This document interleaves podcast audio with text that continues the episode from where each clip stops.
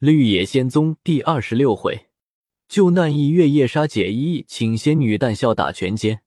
词曰：胶原皎月星辰性，见步法肝肠如皎皎。杀却二宫人，难亦从此保。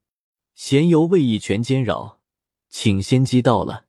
试问这延禧打得好不好？又调海棠春。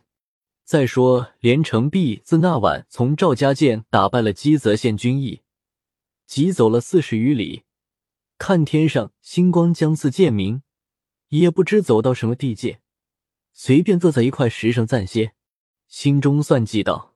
我今往何处去好？想了半晌，到处都去不得，唯京中乃帝王发祥之地，紫面长须的大汉子断不止一个，且到那里再做理会。主意拿定，一路渔人少地方，买些吃食糊口，也不住店，随地安歇。一日，走到清风镇地界，天交二更时分，趁着一轮明月，向前赶路。猛见对面有几个人走来，连忙闪在一大柳树后偷看。见两个解义，一个拿着刀，背着行李；一个拉了一条棍，压着个犯人，戴着手铐绳索，一步一颠的走来。走了没十数步，那犯人站住，说道：“二位大爷，此时一夜深时后，不拘那个村庄安歇吧。此去陕西荆州，还有无限程途。”若像这样连夜奔走，不但我受刑之人惊当不起，就是二位大爷也未免过劳。那拿棍的解意道：“你说什么？”番人赵钱说了一遍。那解意冷笑道：“你的意思说你是仕宦人家子弟，身子最娇嫩值钱，殊不知王公犯法和庶民一般。你如今求如个自在猪狗也是不能。”又见那带刀的解意道：“耐烦与他说话，我只是用刀背教训他。”说罢，左手于肩头托住行李，右手将刀鞘在犯人身上连出了几下，又在犯人腰间、腿上踢了四五脚，那犯人便倒在地下不肯起来。只见那拿棍的解义四下里观望，观望罢，将那拿刀的解义一拉，两个走离了五六步，轻轻勇语。不知说些什么，少客带刀的走来，口中叫道：“小董，你起来，我有话和你说。”那犯人躺在地下，只不答应。那介意叫了四五声，反笑说道：“董相公，我的董大爷，你还要可怜我们些？我们也是官差不自由。你既然身子困倦，西南上有座灵猴庙，不过一里远近。”我们同到那边，让你睡个长觉，何如？就是俺两个也做个休息。那犯人听了，方慢慢八争起。那介意便用手搀扶他，一步步拐着行走。三个人一同往西南上去了。程璧看听了多时，心下猜疑道：“我在这月光下，详看那犯人面貌，是个少年斯文人，脸上没半点凶气。”端地不是做大罪恶的人，倒是那两个解义甚是刚狠。方才他二人私语了好一会，又说着那犯人到灵猴庙睡长觉去，莫非要谋害这犯人吗？我想不公不法的事，多是衙门中人做的。他们若果在背间害人，我就再开杀戒，有何不可？说罢，悄悄的回来，果见有座庙宇，远远见犯人同介意转向庙西去了。程璧大踏步赶来，见那庙坐东朝西，四面墙壁半是破裂。从墙外向庙内移去，两个介意坐在正殿台阶下，那犯人在东边台阶下，半倚半靠的倒着。程璧道：“月明如昼，我外边看得见他们，安保他们看不见我，不如上正殿房上看他们举动为妙。”于是循着墙角转到庙后。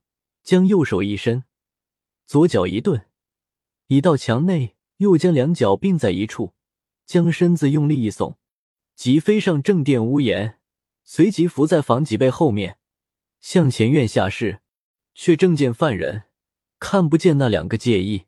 忽见带刀解意反从庙外入来，大声说道：“我方才四周围都看过了，此地不通大路，白天尚无人来，何况昏夜？快快的了绝他，与严中堂交个耳鼻执政，省得我们走多少路。又听得拿棍差人在正殿下应道：“你说的甚是？”只见那犯人一决裂爬起，连连叩头道：“适才二位大爷的话，我明白了。只求念我家破人亡，我父做官一场，只留我这一点根芽，那里不是积阴得处，饶我这分小命吧。”说着，在地下叩头不已，痛哭下一堆。只见那拿棍的解义向带刀的介意道：“我平生为人，心上最慈良不过。”你看他哭得这般哀怜，赏他个全尸首，找他上吊罢，捆行李的绳子便可用。那带刀的解意道：“那有这许多功夫等他上吊。”说罢，便将刀骤出，向犯人面前大步走去，将刀举起，却待砍下，猛听得正殿房檐上霹雳般大喝了一声，声落处，早将那拿棍的解意吓得从台阶上倒扛在阶下。程璧永身一跳，已到院中。那拿刀解义即向后倒退了几步，急看时，见一紫面长须大汉站在院中，也不知是神是鬼，硬着胆子问道：“你，你是什么？你怎么从房上下？”程璧道：“光天化日之下做的好事。”那介意听的是人，便胆大起来，道：“管你甚事，我是替朝廷家行法。”程璧道：“朝廷家岂叫你在此行法耶？”那拿棍解义见两人问答，方八起站在一边。那犯人见房上跳下人来，与介意争论，越发叩头哀呼。程璧道：“解义，你实说吃了姓严的多少钱，敢在此做害人事？”那解义大怒道：“老爷们吃了几百万两钱，你便怎么？是你这样多管闲事？”定与这死囚是一路上人，也饶你不得。说罢，火砸砸举刀向程璧头上砍来。程璧大笑，将身一侧，左脚起处，刀已落地，旋即连环腿飞起，右脚响一声，早中解义心窝，倒在地下。那拿棍解义便扔庙外跪跑，被程璧赶上，右手提住领相，往后一丢。从庙门前直摔在庙内东台阶下，附身到那犯人面前，将手铐一扭，集成两半，又将绳索解脱。那犯人只是叩头。程璧坐在东台阶下，说道：“你不必如此，可坐起来说话。”忽见那被摔倒的解义正命八起，又想逃走。程璧喊了一声，吓得他站哆嗦，站在阶前，那里还敢动一半步。程璧再将那犯人细看，见他生的骨骼清秀，笑问道：“你姓什么？何处人士？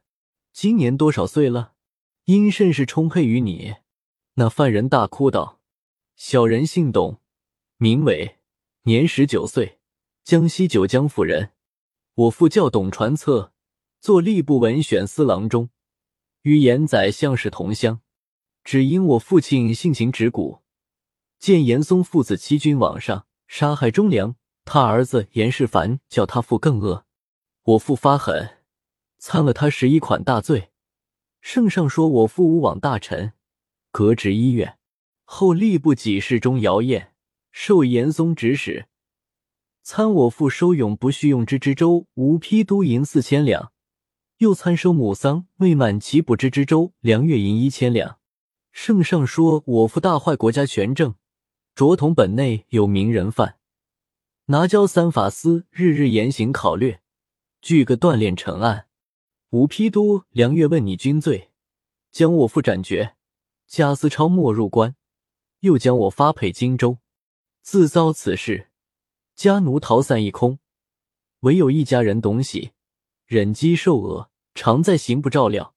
从发遣小人那日，便步步相随，数日来。被这两个解义打伤腿脚，因此董喜焕并不能同行。谁知今夜要在此地杀害，若非恩公老爷相救，小人早做泉下人了。说罢，又叩头大哭。程璧道：“公子不必悲伤，待我处置了这两个狗男女再讲。站起来，将那踢倒的解义提起看视，已死去了。又将那站着解义叫过来，说道：“快将你身上衣服鞋袜，并死去的都与我脱包干净，再将你二人所有盘费也尽数交现。少迟延两句话功夫，找你立成三段。”这介意那里还敢说一句？先将自己浑身衣服脱去，又将死介意也脱剥干净，打开行李，取出四十多两盘费。摆放在程璧面前，然后赤条条的跪下，叩头求饶。程璧也不理他，走去将他捆行李的绳儿取来，在殿外横梁上挽了个套儿，复下台阶，向介意道：“这是你留下的科条，赏公子全尸首，你就快去上吊。”那解意恨不得将头碰破。程璧道：“我们还要走路，没多的功夫等你。”介意见程璧难说。又与董公子碰响头，口中爹长也短都乱叫出来。董伟见他望生情急，和自己头前怕死一般，不由得向程璧道：“此人比死去的那个还良善些。”程璧笑道：“这口气是要与他讨情分了。公子只知怜惜他，目前却不及想其事后。我们此刻放了他，他便报知相保地方，即连夜禀知文武官。”还不用到日光初时，你我想要走半步好路，比登天还难。那时他就下肯饶你我了。那介意听了此话，恨不得生出几百个舌头，只身说是。程璧那里听他，先用左手将他两只手拿在一处，次用右手将他脖项用五指把握住，轻轻往起一举，离地便有二尺高下。那解衣两脚乱蹬，没命的喊叫。程璧提他上了殿台，将脖项套内一入，把钱用两手松放，用脚将戒衣一踢，那解衣便游荡起来。起初手脚还能乱动，随即喉内作声，顷刻间及此人事。程璧走下殿阶，董伟拜求明信。程璧道：“此时交五更时分，无暇与公子细谈，必须赶天明走出二十里内外方妥。”即将介意的衣服剪长些的套在衣服外面，换了帽子，又把那口刀戴在腰间，银两揣在怀内。董伟也通身改换。程璧将发浅布纹扯碎，大声说道：“公子快随我去。”董伟道：“恩公领我到那里去？”程璧道：“离了此地，再伤。”董伟道：“我两腿打伤，慢些走还可。”急走时是不能。程璧笑道：“这有何难？我背了你走。”董伟道：“这如何敢当？”程璧道：“患难之际，性命为重，休多客套。快来，快来！”两手将董伟扶起，背在背上，放开大步出庙门，向都中大路奔走。一气去了十五六里，天色渐次将明。方才歇下，董伟不安之至，又与程璧叩头。程璧道：“公子你好多礼。”董伟复问程璧名姓，程璧将自己行为，并冷于冰今不换新旧事，略言大概。董伟方知他是个侠客，倍加小心清静。程璧道：“江西公子断去不得，此外还有至亲好友可安身的地方吗？”董伟道：“晚生时无处投奔，统听恩公。”程璧道：“这好看，我做难。我此番决意入都，都中又遇公子不便，南方我倒去得，又恐被河东两省人物色。若说把胡须剃净，或可掩藏一二。我一个做丈夫的人，宁将此头砍去，安肯改换须眉？不如公子且和我到都中寻一潜伏善地。”避些时再想去处何如？况都中人山人海，那个便能识得你我。董伟无奈，只得说道：“任凭恩公主裁。”说罢起身。董伟忍痛后随。再说冷于冰自打发将士主仆赴长安，便驾盾向积泽县来。到金不换门首叫门，里面走出个老汉来，问道：“相公是那里来的？”于兵道。不换金大哥可在家吗？老汉道：“此人去有许久了，相公想还不知道，待吾略言大概。遂将容留连城璧如何长短说了一记。于兵举手告别，一边走着，想到：怎么这连城璧又弄出事来？叫我该从何地寻起？况我曾吩咐超尘、逐殿二鬼送江氏主仆后，到此处回复我话，我焉能在此久候？又想了一会，道：我初出家时，便去百花山，今何不再去一游？于是掐诀念咒，喝一声“土谷神道”，天道来了，许多土谷神听命。于冰道：“有我属下二鬼，盖他去成安县公干，你等可昼夜轮流在仙石主不化门前等候。”二鬼若道：“可说冷法师在京西百花山，这他们到那边找寻我，莫误。”众神道：“敢问二鬼是何形象？”于冰道。一面色绝青，长牙朱发，一脸若血，闭眼白眉，身躯皆极高大者是也。众神道：“谨遵法旨。”于兵驾遁去了。没有四五天，二鬼便到赵家见，得了信息，如飞奔来。正行间，远见道旁树下坐着三个人，内有一紫面长须大汉，公差打扮，和一少年公差说话。超尘和竹电道：“你看这大汉子，倒像咱家法师的朋友连城璧。”一句话未完，已到面前，竹电便站住道：“不是他是谁？”超尘道：“待我问他一声。”竹电道：“使不得，你我与他阴阳异路，况又无法师灵旨，如何青天白日向人说起话来？”超尘道：“你说的是。”休去，休去！原来程璧和董伟走了一天，急欲找董喜，是他的病好，心上放主人不下，雨路赶来。主仆欣喜会在一处。这日刚过良乡县地方，三人在树下少歇，猛见西南上来了个大旋风，比电闪还急，走到他三人跟前旋转起来，刮得尘沙满面。程璧一连打了五六个喷嚏。一瞬眼，那旋风飞去有七人里，少客踪影全无。董伟道：“好厉害，大旋风！”程璧道：“正是，不知怎么被他旋出我许多喷嚏来。”三人揉眼擦鼻，又歇了一会，方向京都进发。超尘、逐点御风到百花山，找寻了好半晌，经过了十数个大岭，三十余个大小峰头。却在一小山庄，地名白羊石虎，方遇着于冰，交回神符，将江氏主仆道成安话细说了一遍。于兵大悦，将二鬼着实讲谕。二鬼又将陆羽连成壁画禀之。于兵大喜，问道：“你们估计成图，他此时进京没有？”二鬼道：“今日交午时分才见他。”此刻还未必到卢沟桥，赶兵收了二鬼，即驾遁到卢沟桥坐后，至日光大西，方见程璧同两个人走来。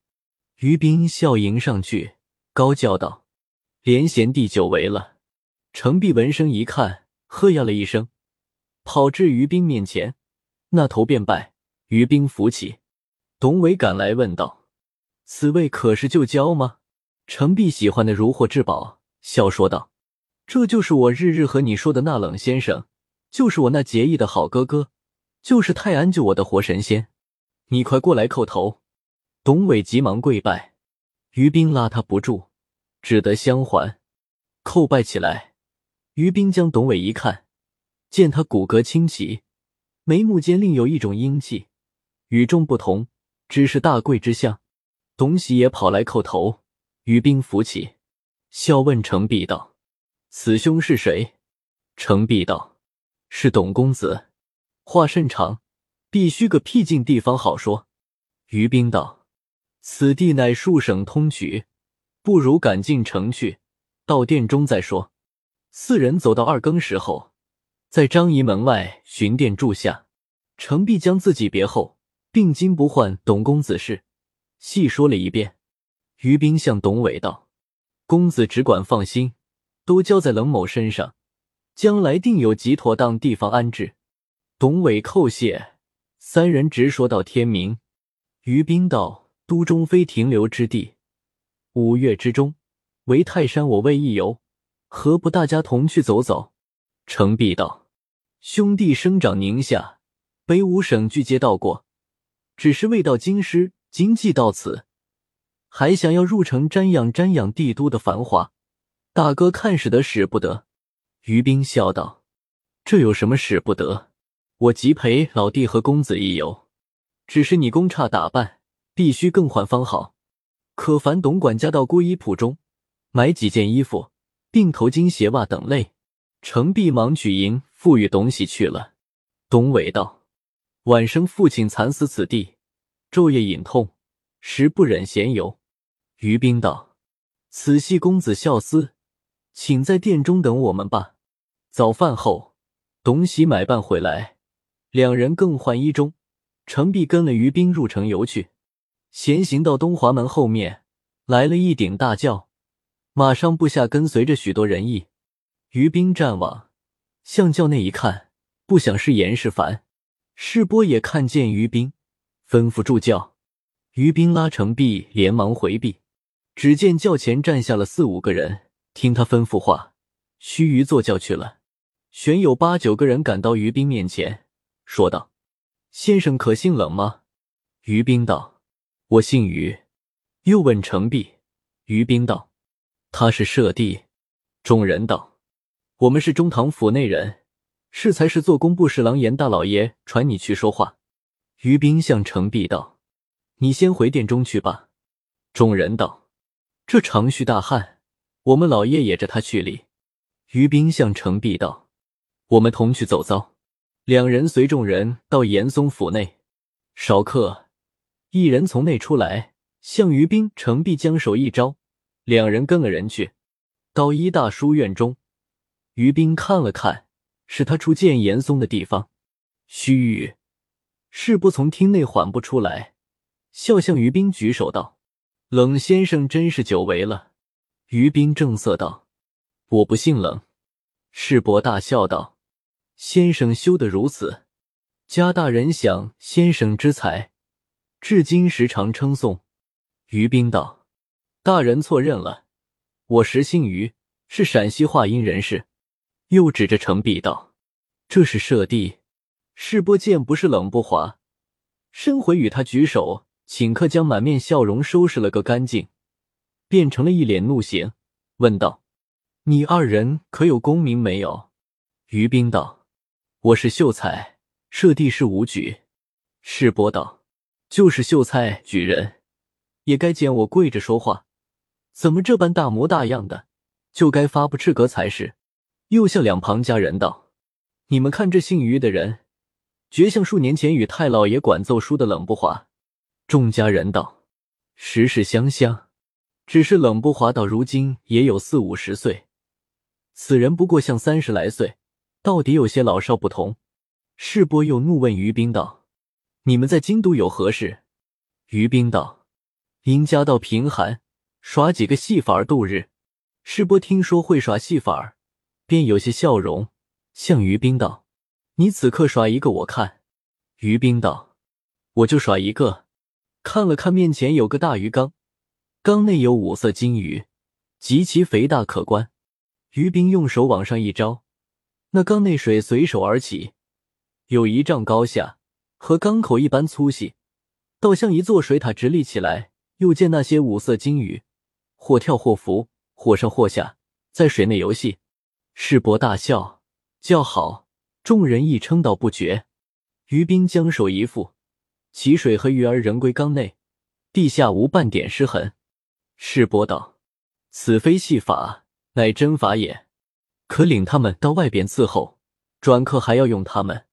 家人等领于兵程璧到班房内。须臾，李相发出几副帖来，待了半晌，见一顶大轿入门，是兵部侍郎陈大京，转客来了工部侍郎兼通政司正卿赵文华，太常寺正卿燕茂卿。又一会见棍头，喝着长生道子，直入大院内。后面一顶大轿，跟随的人甚多，是督察院长院加宫保监吏部尚书夏邦模，穿着蟒袍玉带。严世蕃大开中门迎接入去。于斌低声向程璧道：“此上等门下也比前几个待的又体面些，少客传于斌和程璧入去，又不是头前那个地方了。见正面大厅上，并东西两边摆设着两架花卉围屏，俱是笔墨构剔出来的。亭内有许多粉妆玉琢的妇女。正中一席夏邦摩，左右是陈大京、赵文华，东后燕茂清。”西席严世蕃，下面家丁无数。于兵程璧走入厅内，朝上站住。帮魔道：“这秀才便是会耍戏法的人吗？”世伯笑应道：“是。”帮魔道：“这两个人的仪表皆可观，自然戏法也是可观的了。”世波向于兵道：“各位大人皆在此，你可将上好的玩几个，与众大人过目。”于兵道。容易。现世波桌旁站着个十三四岁小佳人，于冰笑着道：“你来。”那娃子走到跟前，于冰道：“你可将浑身衣服进行脱去，只留裤不脱。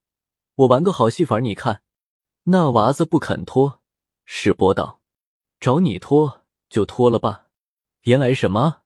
那娃子无奈，只得将衣服脱去，只穿了一条裤儿。于斌将他领到亭中间，在他头上拍了两下，说道：“你莫害怕。”那娃子被这两拍，和木人泥塑的一般。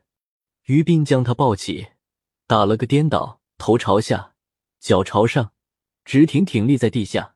众公皆笑。赵文华道：“你将这娃子倒立着，这娃子大吃苦了。”于斌道：“大人怕他吃苦吗？我就着他受用去。”将两手放在那娃子两只脚上，用力一按，口中喝声“入”。只见那娃子连头和身子已入在地内一半，只有两腿在外。听上听下没一个不大惊小怪。夏邦魔站起来，大睁着两眼，向众官道：“此天皇室至今未有之奇观也。”众官一齐应道：“真是神奇。”赵文华举手向世伯道。我等同在京中仕宦，偏这些奇人就到尊府，岂非大人和太师大人福德所致吗？燕茂清帮着说道：“正是，正是。我背时刀光，受弊不浅。”世伯大悦。陈大惊问于冰道：“你是个秀才吗？”于冰道：“是。”又问道：“你是北方人吗？”于冰道：“是。”大惊问罢。伸出两个指头，朝着于冰脸上乱圈，道：“你这秀才者，真古今来有一无二之秀才也。我们南方人再不放，藐视北方人矣。”帮魔道：“于秀才，你将这娃子塞入地内半截也好一会，若将他弄死，岂不是戏伤人命？”于冰笑道：“大人放心，我饶他去吧。”说罢。又将两手在那娃子脚上一按，说声“入”，一直按入地内，踪影全无。厅上厅下大绝了一声，内外男女无不说其道义。帮魔拿了一大杯酒到于冰面前，说道：“你是真义人，唯我识得你，改日还要求教你那样功夫。”于冰道：“程大人亲手赐酒，但生缘戒酒已二十年。”着我这长须兄弟待饮何如？帮魔将程璧一看，笑道：“他吃了，和你吃了一样。”于兵接来，递与程璧，程璧一饮而尽。帮魔归坐，众官方敢坐下。世伯道：“大人祭上他酒，命一家人与他荣华一族，怎么亲自送起酒来？”文华皆说道：“夏大人果然太忘分了。”他如何当受得起？燕茂青说道：“二位大人有所不知，一曰天道勿盈而好谦，又曰谦谦君子，卑以自牧。我夏大人以天道君子为法，故有此举。”说罢，自己的笑了。陈大惊又伸出两个指头乱圈道：“四眼也先得我心之所同然耳。”文华道：“于秀才，这娃子系严大人所最喜爱之人，你竟弄他到地内去，也需想个出来的法子方好。”于冰道：“现在大人面前，找我那里再寻第二个。”文华道：“真是见鬼话！我面前那里有？”于冰用手一指道。不在大人面前，就在大人背后。众人开看，果见那娃子赤着身体，在文华椅子后面站着。听上听下，又复大绝了一声。文华将那娃子细问，和做梦一般，全不知晓。陈大惊又伸着指头乱圈道：“此必替换法也，吾知其当然，而不知其所以然。神乎！既矣。”世伯道。于秀才，你可会请仙女？不会。于冰道：“请真仙女下降，与别的戏法不同。我系掌法之人，必须在这厅上，也与我二人是一桌素酒席，方能请来。”世伯道：“一桌酒饭醉意，你们还是站着吃，坐着吃。”于冰道：“世人那有个站着吃酒席人，自然也是坐着。”世伯道。断使不行。于冰道：“大人们若怕谢尊，这仙女就请不成。”帮魔道：“我久有此意，请这于秀才做，又怕众位大人嫌外。况我们今日原是行月，何必以名位相居？”陈大惊伸着指头又圈道：“成哉，是言也。”文华同茂清奇说道：“他二人系武举秀才，也还勉强做得。”世伯道。既众位大人依允，小弟自宜从权。遂吩咐家人在自己桌子下面放了一桌素酒席。于冰、程璧也没什么谦让，竟居然坐下。顷刻间，酒饭羊羔，盘堆灵府，三汤五歌，极其丰盛。于冰见程璧食用已足，向众家人道：“不拘红黄白土，拿一块来。”家人们立刻取道。于斌在东边墙上空阔处画了两扇门口中念念有词，用手一指，大喝道：“众仙女不来，更待何时？”只听得门内吹吹打打，虚进宫商。众官修紧凝眸，含笑等候。少时起一阵香风，觉得满厅上都是芝兰气味，香气聒处。门大开，从里面走出五个仙女来，那门仍旧关闭。但见蓝麝吩咐，或穿金缕衣、紫钿衣、翠云衣、娇绡衣、无缝衣，袅袅乎，露几行媚态。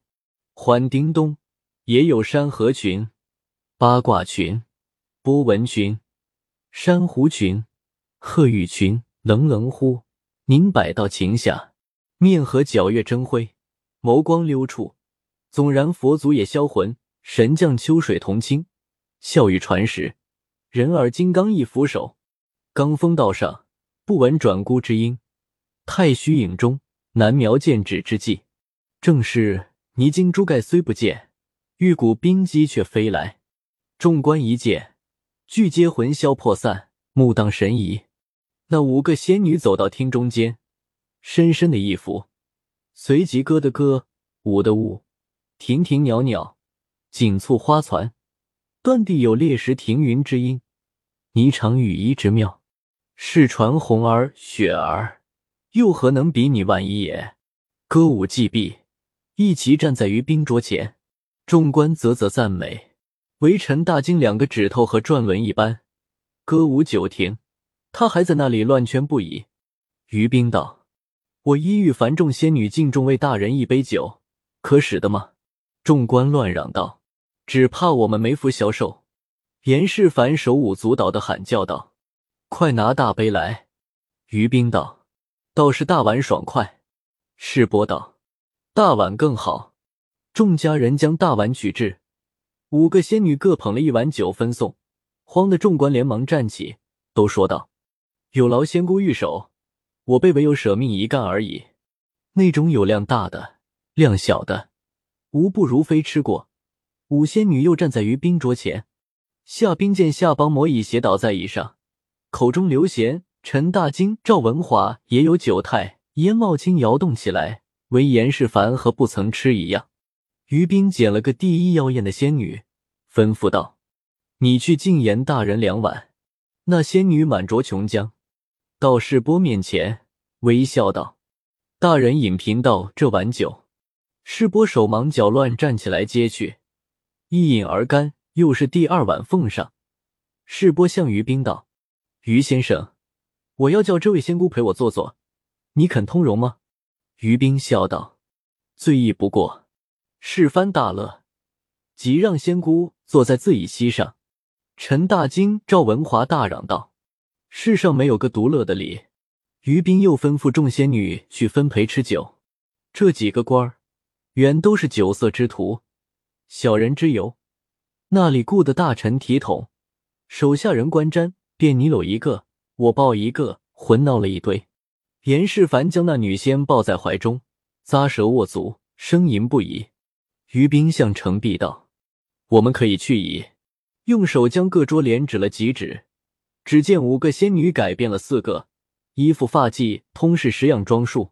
世波猛瞧见他第四房如意君坐在赵文华怀中，口对口吃酒。陈大金抱住他第十七房最宠爱的美姬，亲嘴咂舌。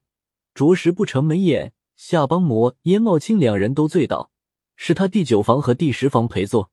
世伯看见，不由得心肺剧烈，大吼了一声。这一吼才将众妇人惊醒，心上方得明白，也不晓得怎么变到大庭广众之地，一个个羞得往屏后飞跑。那第十七房如意君也急得要跑去，被陈大惊搂住，那里肯放，还要吃嘴。被妇人用力在面上打了一掌，打得鼻孔中出血，方才奔脱。严世蕃低头看他自己抱的仙女，不想是他五妹子，系严嵩第三房周氏所生，才十九岁，还未受聘。世伯大没趣味，连忙丢开。那小姐忽然心上明白，做女孩的心上羞愧的要死，没相的跑入屏后去了。世波喝令：“快拿妖人！”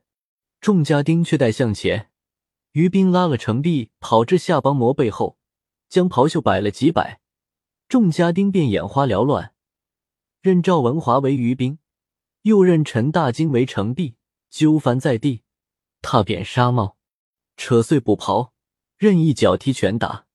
燕茂清最终看见，急得乱喊道：“打错了，打错了！”于冰用手一指。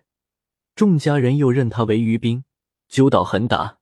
严世蕃看得明白，见于冰、程璧端端正正站在下邦魔以后，没一个人去打，反将打的赵文华等苦难心上，气愤不过，喊骂众家丁，又没一个听他，气急了，亲自来拿于冰，被程璧一拳打得跌了四五步远，一头碰在桌肩上，脑后处下一哭。鲜血直流，于冰又将袍袖乱摆，众家丁便彼此乱打起来。于冰趁乱中拉了程璧出府去了。夏邦魔最终惊醒，只当又变出什么好戏法如此喧闹，他也不睁眼，口里还大赞道：“惊绝，妙绝，正是狡兔藏三窟，险缘系六窗。神仙玩闹闭，邪有避锋芒。”